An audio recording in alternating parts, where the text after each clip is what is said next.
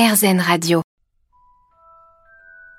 Ce n'est pas un secret, j'adore la saga Harry Potter, comme bon nombre d'entre vous d'ailleurs.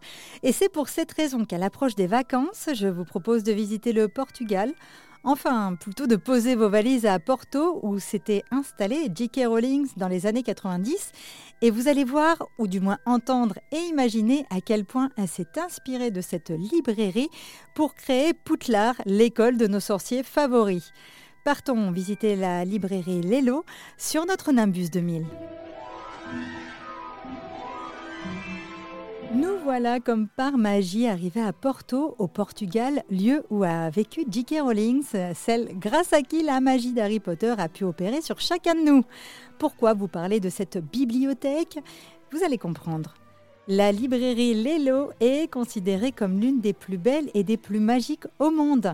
Elle a été fondée en 1869 sous le nom de Librairie internationale de Ernesto Chardron. Après le décès de son premier fondateur, elle fut rachetée puis revendue aux frères Lelo en 1894, qu'ils renommeront d'ailleurs plus tard librairie Lelo. Lelo est réalisée telle que vous pouvez la visiter actuellement en 1906, de style néo-gothique. Sa façade extérieure est un véritable bijou d'architecture. Alors une fois à l'intérieur, on est carrément propulsé dans un monde magique avec ses grands escaliers et ses décors incroyables et époustouflants. Et visiblement, elle aurait énormément inspiré l'autrice d'Harry Potter, J.K. Rowling, qui vivait d'ailleurs à Porto au début des années 90. La ressemblance est frappante lorsque vous regardez les photos, les escaliers en particulier, ils sont à double volet et à double orientation comme les escaliers du château Poutlar, tiens donc. Et il a d'ailleurs été affirmé que le lieu a permis à J.K. Rowling d'imaginer les décors de son premier tome Harry Potter à l'école des sorciers. Une ressemblance qui a d'ailleurs fait la renommée de la librairie, régulièrement visitée par les fans d'Harry Potter.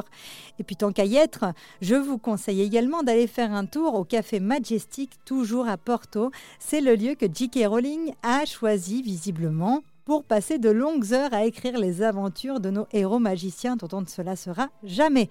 L'endroit est tout aussi majestueux et magique que l'est la bibliothèque et finalement on se dit qu'avec un tel environnement, on comprend mieux les incroyables décors où vivent Hermione, Harry et Ron, pour ne citer que.